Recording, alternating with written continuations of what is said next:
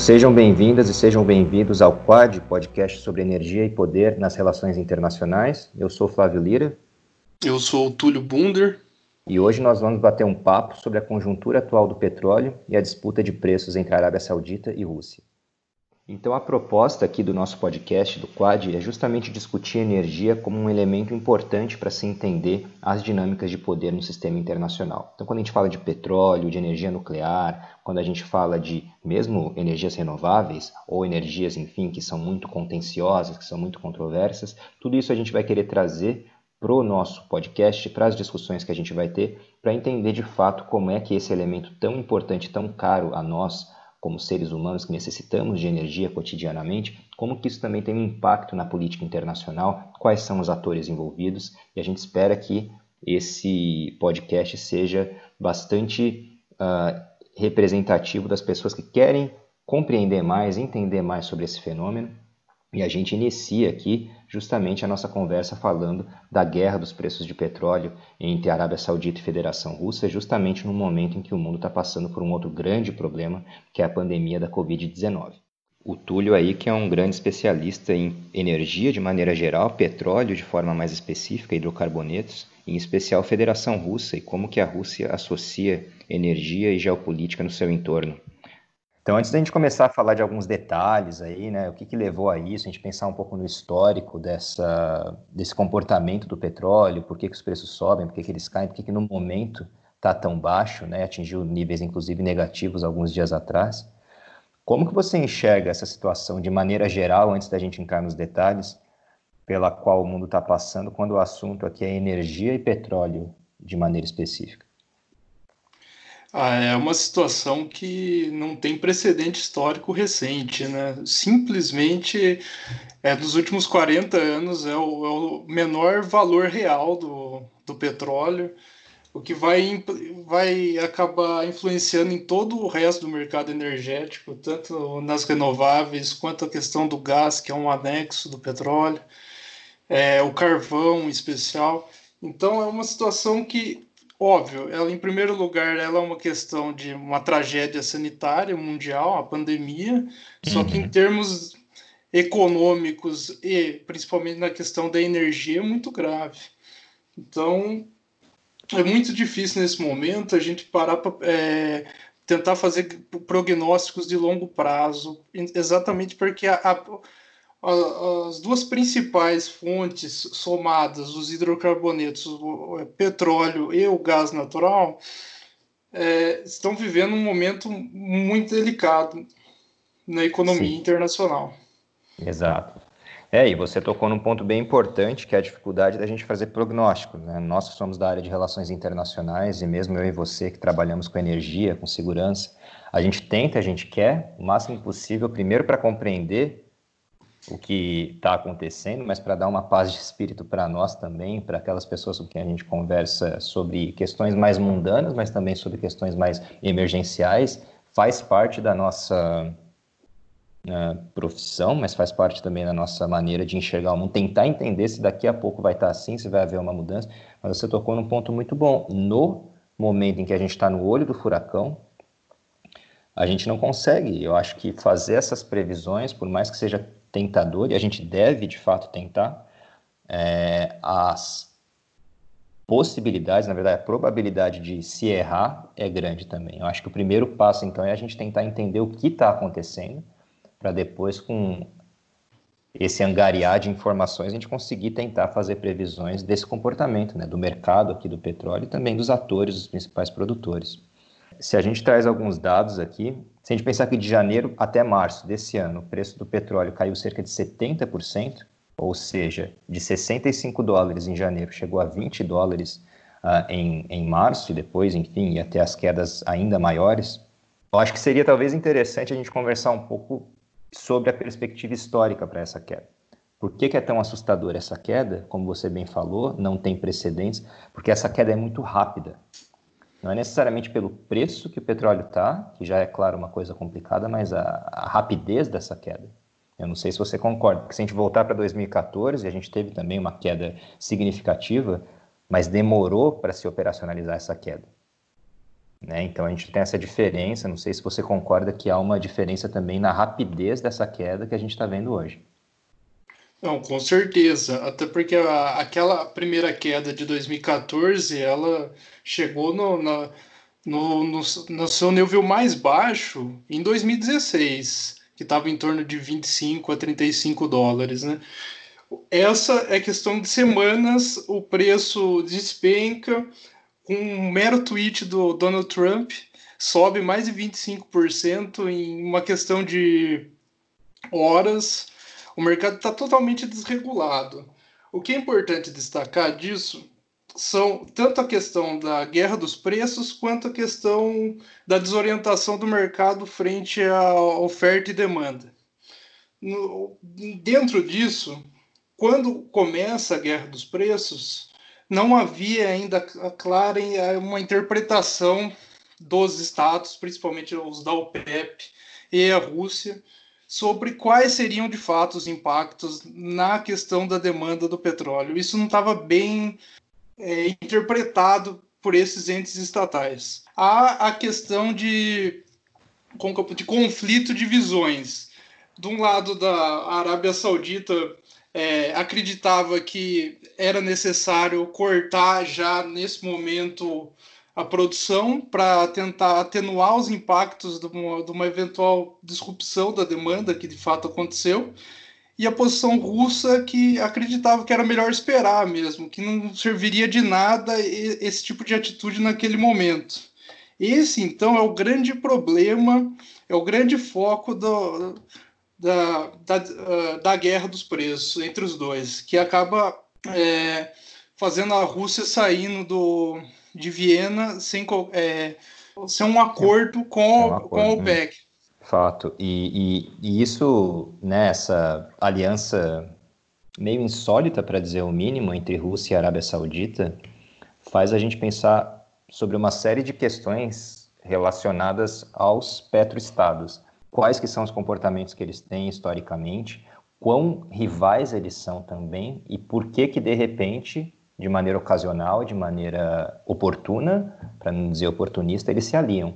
Porque quando você teve é, esse surgimento da, da OPEC+, né, e a gente vai retomar aí a ideia da OPEC+, surgindo uh, mais ou menos, né, pensando aqui que você já vai ter alguma queda de preços de petróleo uh, históricas aqui desde 2000, 2014, claro, né, você colocou aqui o pico dessa queda em 2016, mas a OPEC+, como essa aliança aqui entre, entre Rússia e Arábia Saudita, ela é um pouco insólita, pensando aqui no, nos âmbitos geopolíticos, ou meramente geopolíticos, nas, uh, nos quais esses dois países se encontram, em especial em relação a aliados, né? Uh, quais são os grandes aliados da Arábia Saudita, uh, como que a Rússia se comporta em relação ao grande aliado da Arábia Saudita, que são os Estados Unidos. E, então, de certa forma, a gente pode até pensar que essa aliança ela não era tão sólida assim. Né? Ela era basicamente focada na produção de petróleo e controle aqui da, dos preços de petróleo através de algum controle da, da oferta, mas ela não era tão, tão sólida, talvez porque não tivesse também essa aliança, não tivesse outros elementos que vinculassem uh, uh, seguramente Moscou e Riad. Pensando de novo, vamos fazer esse, esse histórico aqui de 2000, do começo da, da, da, da grande queda do preço do petróleo em 2014, para a maneira como a gente compara os preços agora, né, a queda dos preços agora, quando a gente teve aquela queda lá em meados da década de 2010, o que, que você considera que foram pontos importantes para entender aquela queda, para ver se a gente consegue fazer um comparativo com o que está acontecendo hoje? Mas vamos pensar naquela queda específica, o que, que foi importante para entender por que, que o petróleo caiu daquele jeito, o comportamento dos países naquela época? Sim, em primeiro lugar, eu compactuo com a sua visão sobre a aliança entre Arábia Saudita e Rússia. É basicamente um eixo de conveniência entre dois estados produtores querendo regular o preço do petróleo para cima. Enquanto essa grande é, a, a, crise dos preços, ela está intimamente ligada ao a grande oferta que proporcionou a revolução do xisto. É, os Estados Unidos adicionou pelo, é, mais de 6 milhões de barris por dia numa fração muito pequena de tempo. É algo. Isso também é algo sem precedentes na história. Foi uma, literalmente uma revolução energética, apesar de ter sido com é, hidrocarbonetos, principalmente o, o gás de xisto e também o, o óleo de xisto.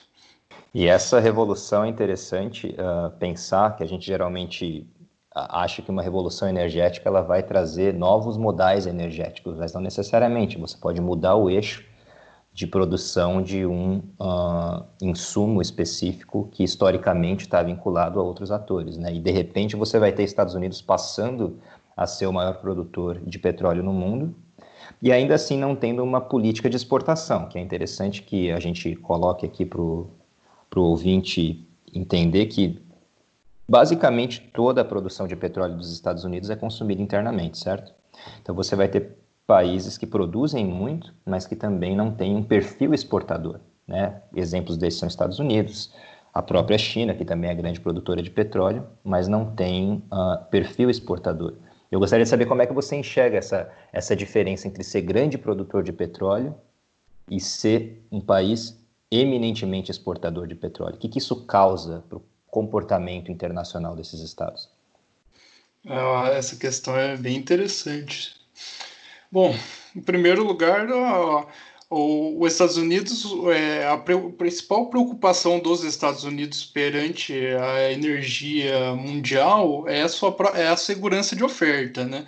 Exatamente por ele não, não ser capaz ainda de produzir toda a quantidade que ele consome. Então, mesmo que nesse momento os Estados Unidos produza muito e até exporte pequenos excedentes, porque o mercado energético é muito complexo, é, vai petróleo bruto para os Estados Unidos, refinado, volta gasolina para o Brasil. É um caso bem bem simples de se observar é a relação do petróleo Brasil e Estados Unidos para você ver a complexidade desse tipo de mercado, porque a gente hum. acaba mandando petróleo cru para lá, volta gasolina para cá.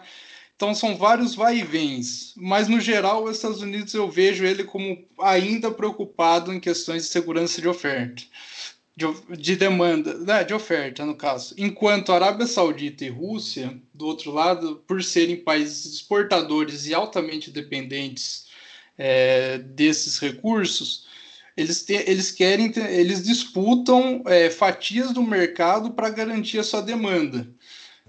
Inclusive, Arábia Saudita e Rússia acabam meio que conflitando nos, lo nos locais que eles vendem. Tanto a Europa quanto a China, tanto a Arábia Saudita quanto a Rússia disputam essa fatia do mercado. Então, é uma visão diferente de como se vê o mercado petrolífero de acordo com cada estado.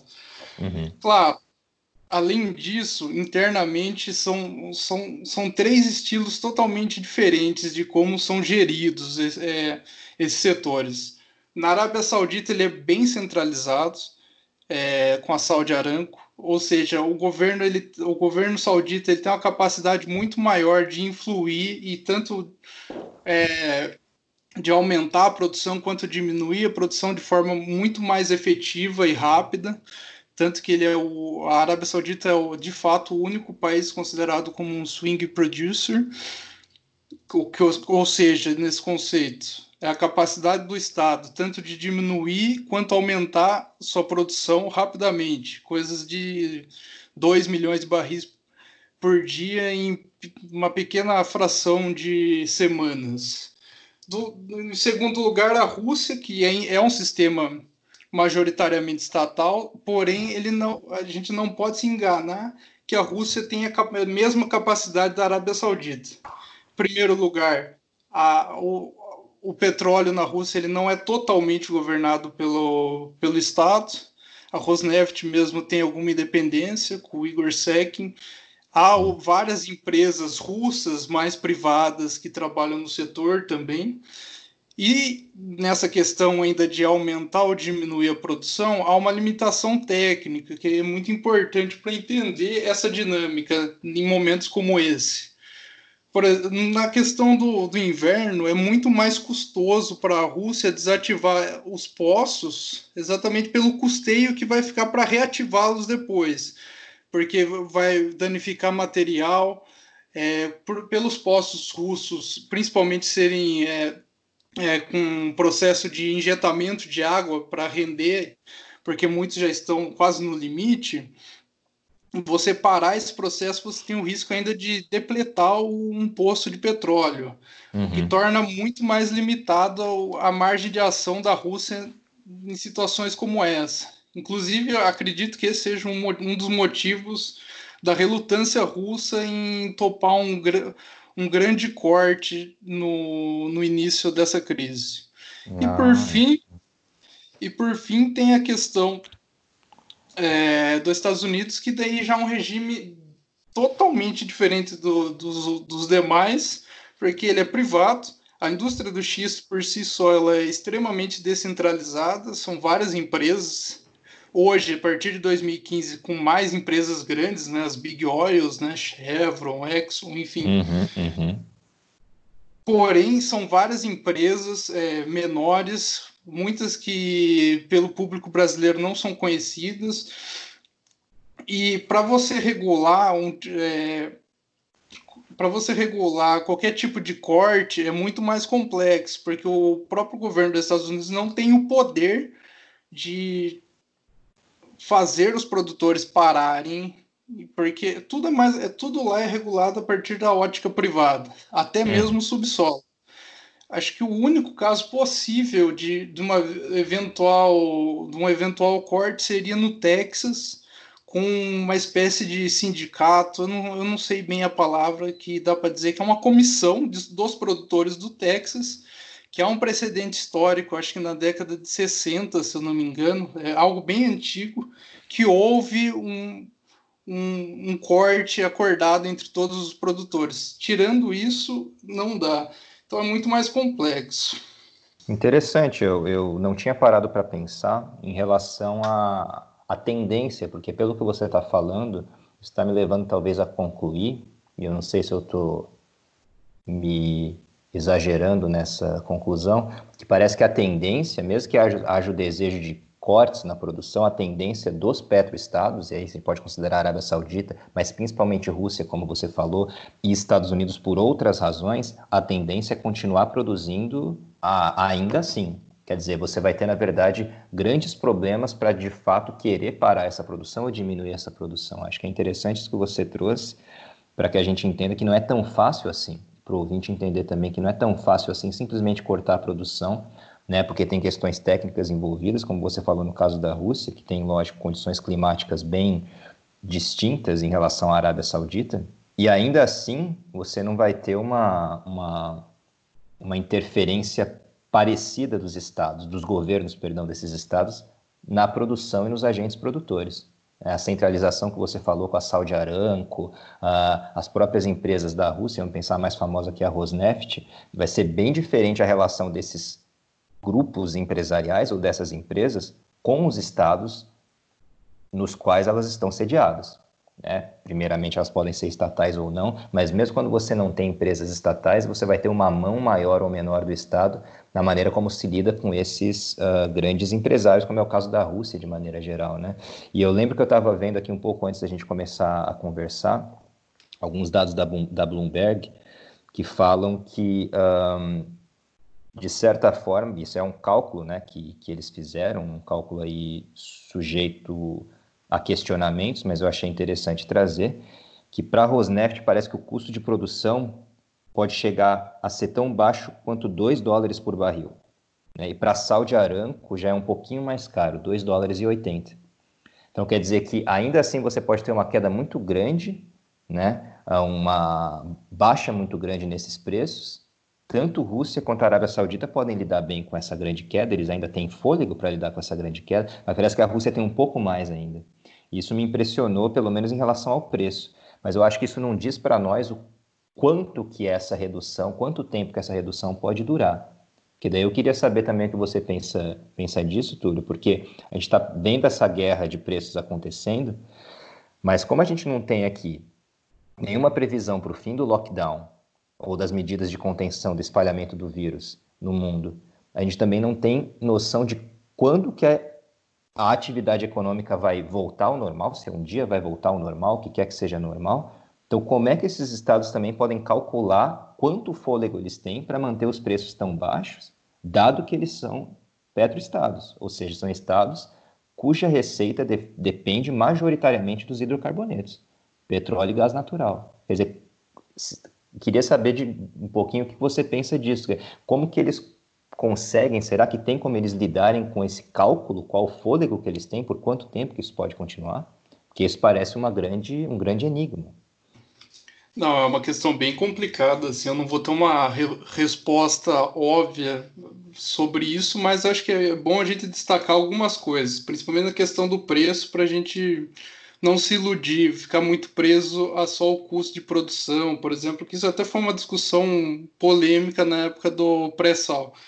Não, o custo é tanto, mas a gente tem que colocar outras questões. Por exemplo, o custo é está colocado a 2 dólares, mas isso na capacidade instalada já vigente. Todas as outras é, plataformas, ou poços, ou cavalos que estão funcionando, mas são mais recentes, tem que ser incluído a taxa de investimento além do custo de produção, que é o manuseio, o maquinário e mão de obra. Tem também a questão do custo de investimento que normalmente não é colocado junto na conta mas já, já agrega alguma coisa. Outra coisa em relação aos estados é o quanto eles precisam, porque é uma partia pequena só desse valor do petróleo vendido que vai para o estado, quer seja por royalties ou outros tipos de, de comissão, correto? Então, os dados que eu tinha visto era que a Rússia precisava de algo em torno de 40 dólares o, o governo russo precisava de 40 dólares para é, equilibrar o seu, o seu orçamento, para equilibrar fiscalmente no caso do Estado. E a Arábia Saudita, 80 dólares, a cotação do barril. E daí você vê outros estados, por exemplo, a Nigéria precisa de 110 dólares na cotação do barril para conseguir equilibrar suas finanças. Então, daí a gente está separando duas coisas aqui. A o rendimento da empresa, que ela tem um interesse, e o rendimento estatal, que tem outro interesse. Ou seja, existe a possibilidade, inclusive, nesse momento, da Rosneft estar discordando do, da própria uma proposta do, do Vladimir Putin ou do, do governo, da administração Putin. O que é menos evidente na questão da Saudi Aramco. Não sei se, se eu fico claro com isso. Eu acabo não respondendo uhum. a pergunta, mas eu jogo hum. mais questionamentos nela. Claro, claro, não, e de forma alguma. Eu acho que se você conseguisse responder essa pergunta, se qualquer um de nós conseguisse, a gente teria uma, uma galinha de ouro nas mãos, porque de fato a gente não consegue prever. E você colocou um ponto importante para aqueles que têm mais interesse em se aprofundar. Né, em estudos de petróleo ou da geopolítica do petróleo, que a gente chama dos preços de break-even, né? Então, quanto que a gente vai ter a produção ou o preço do petróleo compensando essa produção?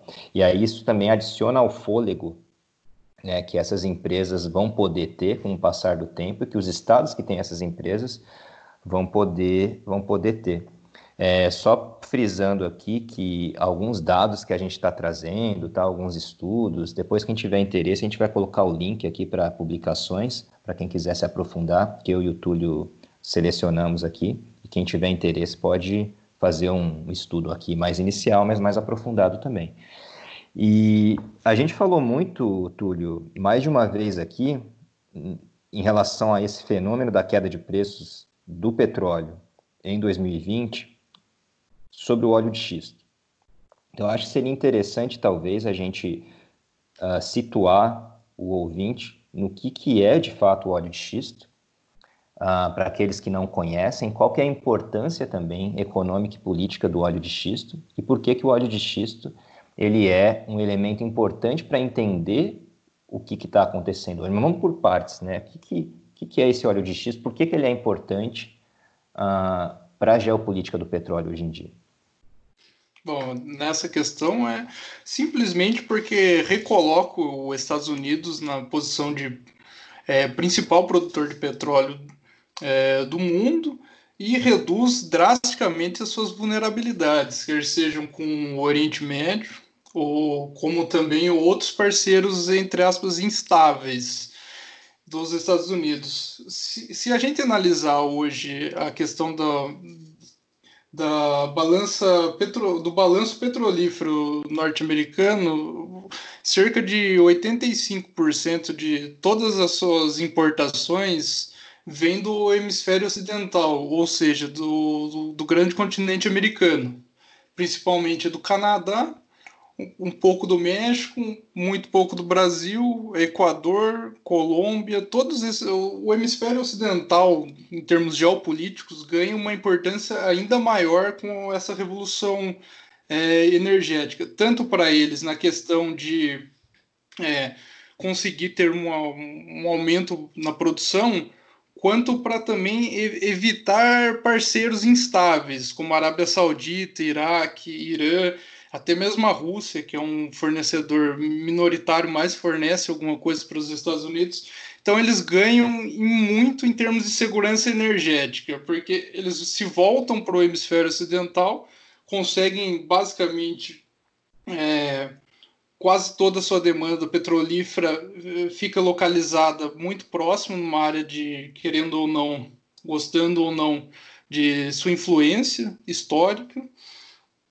E, e isso pode acarretar, em alguns momentos já dá para dizer que está acarretando, tanto com Obama quanto agora com Donald Trump, a questão de, por exemplo, um posicionamento vis-à-vis -vis o Oriente Médio mais moderado. É, tirar a tropa, começar uma intervenção mais localizada, como utilização de drones, etc. Aquela coisa do boots on the ground, é, é, ocupação, isso, esse movimento de retirada dos Estados Unidos e do Golfo Pérsico ele já começa em termos tanto de priorização quanto de presença física mesmo é observável já nesse momento. Hum. Interessante, interessante. E volta para aquela grande discussão e fórmula, né, para a gente que trabalha com segurança internacional, da importância dos recursos naturais estratégicos e não renováveis, em especial energéticos acima de tudo, quando a gente está falando de operações militares ou razões para as operações militares. Elas são razões primordiais para que haja operações militares, por exemplo, no Oriente Médio, ou eventualmente como pode vir a ocorrer na Venezuela, ou parece que tem havido algum tipo de movimentação em relação a a deposição do Maduro, que também, né, na Venezuela, a gente pode considerar sendo um líder de um petroestado, e ou se não é a, a razão principal para determinadas operações militares, de fato, muitas vezes é um grande elemento componente. E quando você falou do xisto, a gente tem que também localizar aqui um, na nomenclatura para o ouvinte ter essa noção boa aqui do que é um petróleo não convencional, né? Então, o xisto sendo um, petróleo não convencional, e a gente tem o processo de, de fracking ou de fracionamento, que até muito pouco tempo né, era um procedimento relativamente caro. E agora você tem isso tendo sido barateado né, por causa da, do ganho de escala. Isso também foi um elemento importante, talvez, e é aí que eu quero chegar na nossa discussão. Né? Basicamente, me ajuda aqui se eu tiver uh, carecendo de alguns dados na explicação, mas basicamente, quando você tem o fracking ou fracionamento, você tem uma injeção uh, de, de algum líquido específico, né? Dentro da rocha, uma rocha betuminosa, para que daí você retire o petróleo, certo? Sim. E você faz isso através, entenda esse fracionamento, seria uma, uma quebra dessa própria rocha. Isso. Parece que você vai ter esse processo de retirada de óleo e gás natural tendo sido constantemente barateado pelo ganho de escala nos últimos anos, o que tornou então o petróleo de xisto mais barato com o passar do tempo. Você acha que isso é um elemento importante também?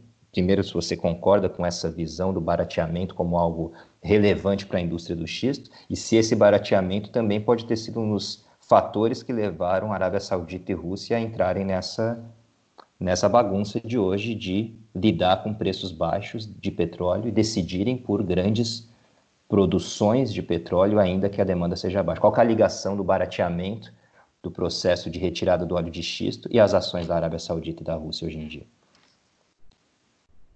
Hum, bom, a questão do baranteamento é evidente. Se você comparar de 2009, que é o, quando é o início dessa revolução, até os dias de hoje, uh, há uma redução de custo muito grande, inclusive de aproveitamento da, das bacias muito maiores. Né? A tecnologia avançou muito nesse período que dá para o que não o que a gente não pode esquecer é que é uma indústria altamente endividada, principalmente esses pequenos e médios produtores, eles vivem à base de financiamento e isso pode ser um problema para eles, né? No uhum. curto e médio prazo mas a tecnologia avançou muito. Em alguns casos, é porque isso é, um, é, isso é extremamente complicado, porque quando você vê cer certos veículos de imprensa que tendem a tendência a ser contra o fracionamento, o xisto, por questões ambientais principalmente, há questões de médias, por exemplo, de um custo elevado, mas existem bacias que estão em torno de 20 a 25 dólares, que já é um valor razoável já, se for parar para pensar. Só que como a indústria do petróleo não é uniforme e cada bacia geológica ela tem, tem grandes diferenças, então o custo pode ser maior ou menor. Cada, cada empresa tem uma tecnologia X ou Y. Então é muito difícil ponderar. O que eu, dentro dessa lógica ainda, eu acredito que os pequenos e médios tendem a quebrar e esse mercado acaba sendo concentrado na, nas grandes empresas do, do petróleo, grandes empresas petrolíferas americanas já conhecidas. Dito isso, o que, que eu, qual que é a questão da relação com, com a geopolítica dos preços? O, a grande questão é que essa tecnologia ela já está adquirida. Então, qualquer tentativa de quebrar de fato a indústria do xisto é muito difícil porque essa tecnologia já existe, ela está sendo adquirida por grandes empresas do petróleo norte-americano. Então, o que pode acontecer é haver nos próximos meses e anos, não dá para saber exatamente até quando vai isso, quedas que já estão acontecendo, diversos postos desativados, tudo. Mas a partir do momento que o, o preço voltar a uma normalidade ou algo que perpassa o break-even, volta, é, volta um novo boom do xisto. Isso, claro, se não houver nenhuma intervenção governamental para que não haja isso. Então, é um cenário muito vultoso de prognósticos. Então é muito difícil. Se, se a gente fosse parar para pensar nessa questão da, da motivação, existe de fato, eu acredito, principalmente na Rússia, porque o próprio diretor da Rosneft, numa entrevista na Rússia para, para a mídia russa, deixou entender que tipo, seria um grande bônus o xisto fora do, da competição. Porque. Ou seja, ele não fez nenhuma. não teve nenhuma cerimônia em esconder isso, né? Sim, não, nenhuma cerimônia. Eu acho que quando chega numa situação como a gente está vivendo hoje, certos desejos e certas é, ações refletem muito a um, uma espécie de jogo de soma zero. Né? É, agora é a hora de eu tentar salvar a minha fatia do mercado e tentar ampliar ela porque num, num momento de causa a, a, questão da segurança mesmo ela acaba sobressaindo, né? A questão da cooperação ela fica um pouco de lado. Acho que nesse momento uma espécie de movimento, como que eu posso dizer, neomercantilista dentro hum. do mercado internacional do, do petróleo. Há, há, há uma predação óbvia para para os demais, tanto a questão da Arábia Saudita quanto da Rússia, entre eles. Agora, mesmo depois de acertado, ainda há esse sentimento de incerteza, porque é uma incerteza muito grande até quando isso vai levar. Então, é, é muito difícil você fazer uma avaliação precisa que foi algo orquestrado entre ambos, porque provavelmente não tenha sido, mas é, foi um bom bônus, entendeu? Para, uhum. para, na visão russa e saudita que a indústria do xisto esteja bem bem sofrida nesse momento. Acho que em torno de. Eu não, não tenho certeza, mas pelo gráfico que eu vi esses tempos, coisa de 20% dos, dos poços de xisto foram desativados.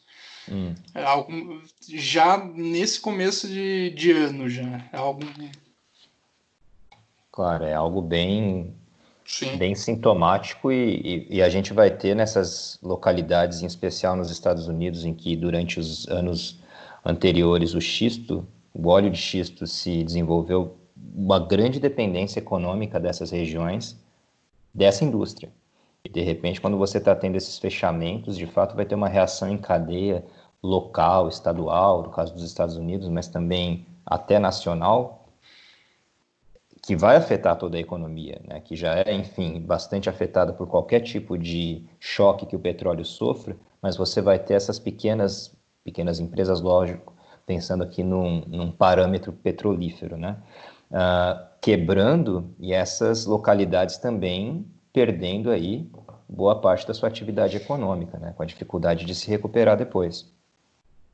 Isso é até interessante, Flávio, porque uma coisa que eu acabei deixando passando batido é que o xisto, por, por ele não ser centralizado, são, é, são diversos poços, é, são é, é, coisa de centenas, não são igual plataformas que existem poços muito grandes. O xisto são cadeias rochosas menores e a capacidade de é, desativar e ligar um, um, um, um deter, uma determinada estação de extração ela é, ela é muito rápida e a empregabilidade dela é muito grande. Eu acho que cerca de 2 milhões e meio de norte-americanos estão envolvidos diretamente no, no trabalho com, na indústria do xisto. É algo uhum. muito grande, é, se comparado com o petróleo convencional, enfim.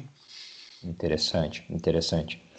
E eu acho que pensando nesse âmbito global e regional que a gente abordou aqui no nosso episódio, Túlio, já caminhando aqui para as nossas considerações finais, para as nossas perspectivas de, de encerramento aqui dessa, que é a primeira entrevista do nosso podcast, alguns elementos eu acho que vêm à tona que talvez se a gente não conseguir responder necessariamente de maneira contumaz, né, contundente, perdão, o que, que é uh, que está acontecendo nessas áreas, é importante a gente trazer essas problematizações até para o ouvinte também ter uma ideia do quão pervasiva é essa cadeia de efeitos da diminuição do preço de petróleo e da abundância que a gente tem também da oferta.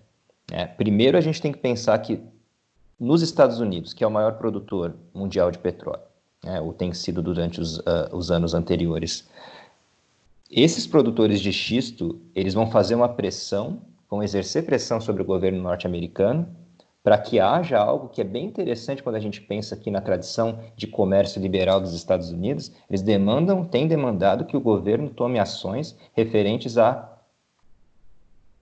taxar o petróleo que entra nos Estados Unidos, para que dessa forma você proteja a indústria nacional.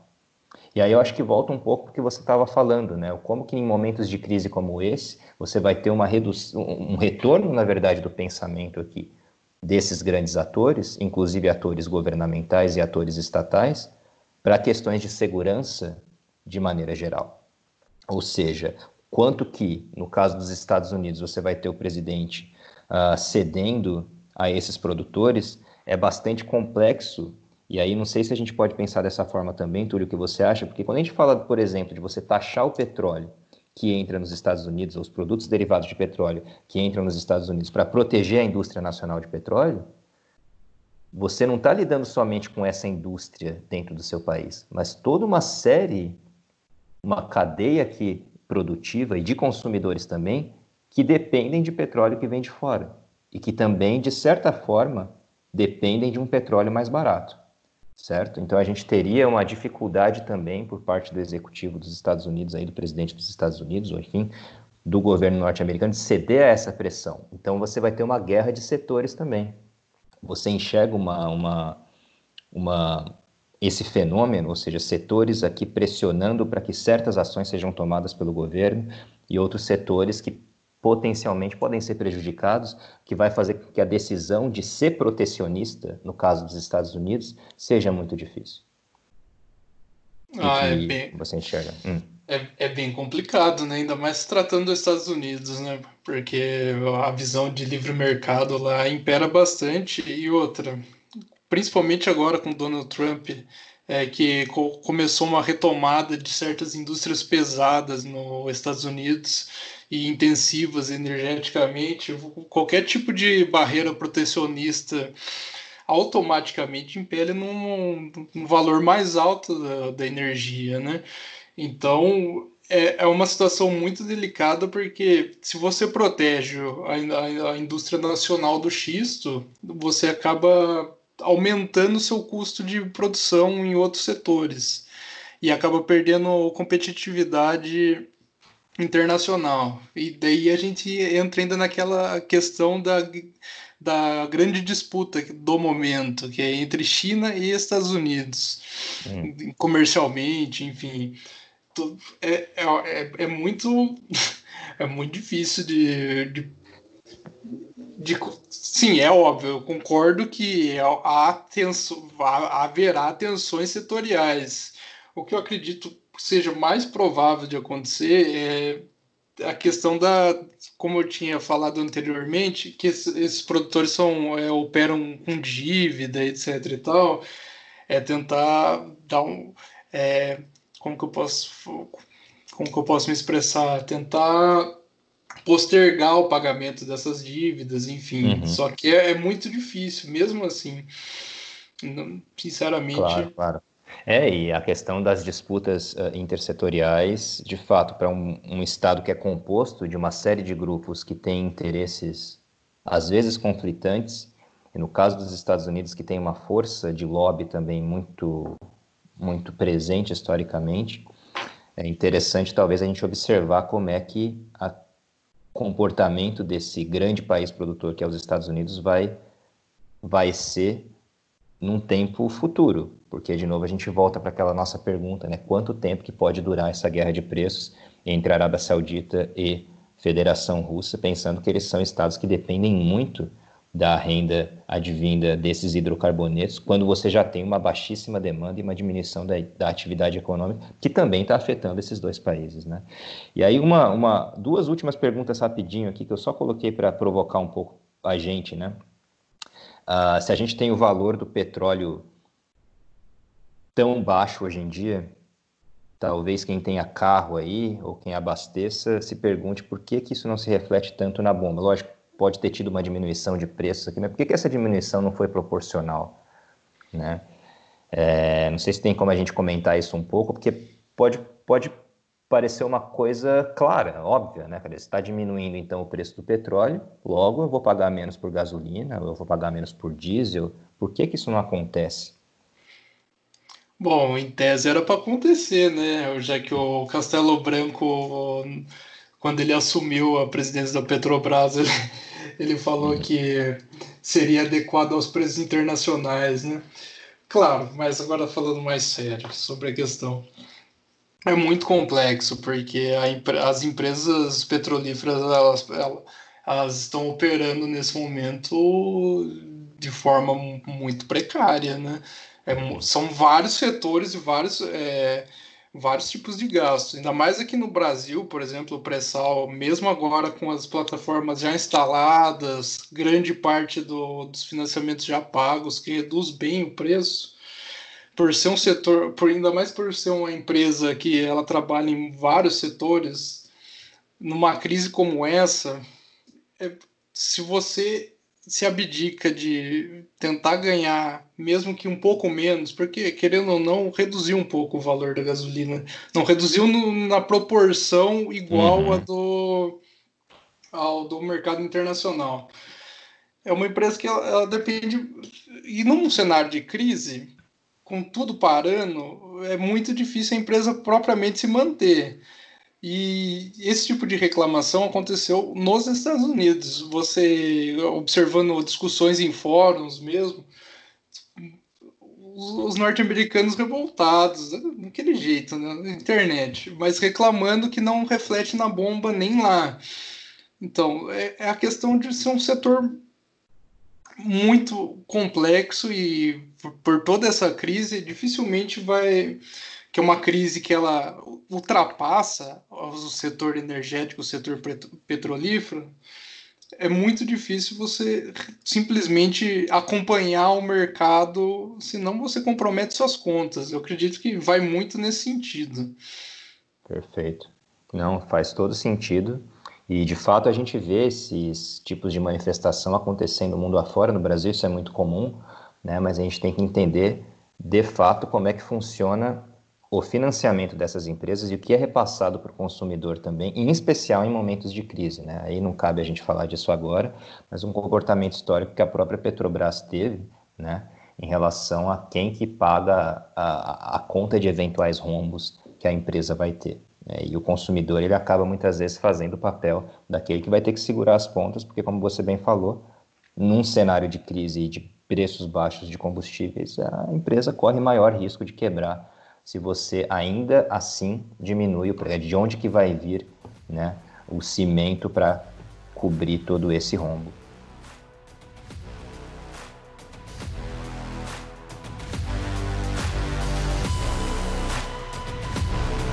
O que você acha que é interessante para a gente finalizar, para atualizar aqui o ouvinte? Bom, com o acordo consolidado da OPEC+, né, é, tanto Rússia quanto a Arábia Saudita é, se comprometeram com, com os cortes de produção e estão respeitando esses cortes. A Arábia Saudita, inclusive, é, reduziu, além do pré-estabelecido no acordo do, de meados de maio, mais, menos um milhão de barris por dia. Uhum. É, simultaneamente a isso, que fez também esse rally no preço do petróleo, nessa subida de pelo menos 10 dólares, tanto no, no Brent quanto no WTI, né? É a questão de também a diminuição contínua do, do número de postos é, ativos nos Estados Unidos. É algo que chega a quase metade do, dos índices, entre aspas, normais pré-pandemia. Uhum, uhum. Basicamente, eles estão muito mais atrelados a um ato de racional econômico do que propriamente uma questão é, arbitrária política. Né? Não está rentável, eles desativam o poço, porque não estão conseguindo. Está tá se perdendo mais dinheiro do que se desativar, até pela facilidade do, do xisto, como já foi exemplificado. É...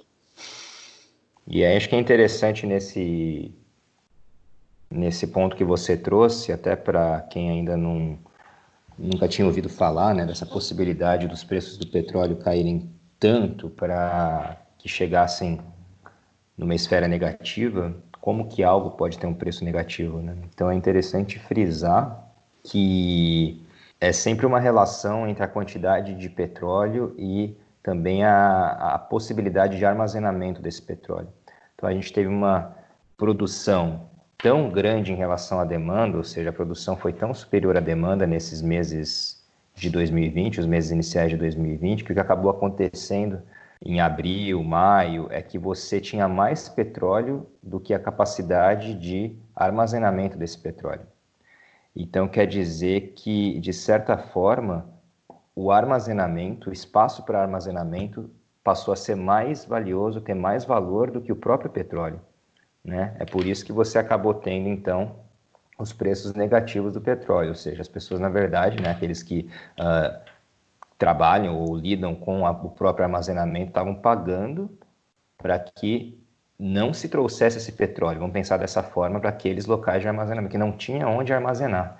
Então, foi a primeira vez também que você teve petróleo mais do que uh, havia capacidade real de armazenamento uh, em boa parte do mundo. Então, isso vai levar os preços do petróleo a terem de fato um valor, um valor negativo, o que né, parece algo bem bem estranho, né? Se a gente pensar como que algo que existe vai ter um valor negativo, mas basicamente a gente tem que associar isso uma relação aqui entre o que é produzido, a produção de petróleo que já existe e a falta de capacidade de armazenamento. Isso faz com que haja um preço negativo chegando chegando a ser atingido, mas que ainda assim é bastante curioso, né? Bastante curioso. A gente não sabe se a gente vai conseguir ver isso tão logo, porque talvez agora a produção se ajuste não somente à demanda, mas também a uma capacidade de armazenamento que talvez os produtores comecem a levar mais em conta. Sim. Inclusive é engraçado mencionar essa questão dos produtores, é porque a Rússia, por exemplo, que é um grande produtor, ela não tem uma capacidade própria né, de, de armazenamento. Né? E hum. para complementar essa questão do preço negativo, é bom lembrar, quem não está muito acostumado, que o petróleo é negociado em contratos futuros. Né? Perfeito. Isso é fundamental nesse tipo de processo do preço, porque a partir do momento que estava chegando no fim do, do contrato, não me lembro se era de junho ou de maio, é, as posições elas precisam ser liquidadas, ou seja, você precisa assumir aquela, aquele contrato que você tinha comprado, que você detém ele, mesmo que você seja um especulador. Uhum. Daí começa aquela loucura de vender e entra exatamente no processo que você explicou, que o custo tanto de você assumir o armazenamento e também o transporte para você pegar esse petróleo, ele fica extremamente é, ficou inviável dentro de toda a realidade do mercado já especificada, explicitada. Uhum, perfeito. E, e, quanto a isso, a gente tem esse fenômeno a mais, né, que você tinha mencionado, uh, e a gente pode colocar como mais uma lenha na fogueira o número de postos nos Estados Unidos que tem caído. Né, o funcionamento desses postos tem caído significativamente desde o início dessa crise. E, então, acho que tudo isso dá um, um ambiente bem imprevisível. Acho que não é dessa forma que a gente queria terminar essa nossa primeira edição aqui do podcast, mas eu acho que é bom frisar também para o ouvinte que é imprevisível, porque de fato vários elementos aqui vão contribuir para que esse preço de repente suba é, mais do que ele está no momento ou que caia ainda mais. É, então é difícil, na realidade que a gente está vivenciando agora, a gente de fato fazer uma previsão segura desse preço. Mas o que talvez seja um pouco seguro da gente afirmar, Túlio, é que vai haver um pouco mais de cautela uh, por parte desses vários atores aqui do mundo do petróleo em equalizar demanda e oferta. Ou seja, se eles são produtores, talvez eles sejam mais cuidadosos agora por causa de todo esse histórico do que aconteceu no final do ano passado e neste ano, talvez calcular um pouco mais ou ser um pouco mais sensível à demanda e à imprevisibilidade trazida pela situação da pandemia. Então, de fato, é meio difícil a gente fazer previsões sobre o preço do petróleo, mas talvez essa sensibilidade agora em relação tanto à demanda quanto ao impacto incerto da, da pandemia seja algo que esses produtores vão tentar fatorar. Daí talvez, não sei se é essa mensagem que a gente pode usar para terminar aqui com o pessoal, né? Uma mensagem não de tanta esperança em relação à possibilidade de se calcular, mas também aos outros elementos que agora fazem parte do cálculo dos próprios produtores e países produtores sobre como guiar uh, esse suprimento de petróleo para o mundo. É, eu acredito que é mais ou menos nessa toada mesmo. Eu apostaria assim com um pouco de segurança que os pequenos atores na indústria do petróleo eles vão sofrer e alguns vão acabar sendo extintos mesmo. Eu acredito na consolidação das grandes empresas, inclusive no setor do xisto mesmo. Se ele vier a voltar aos ritmos anteriores ao da crise, eu acredito que ele vai estar muito mais centralizado em algum, algumas empresas maiores.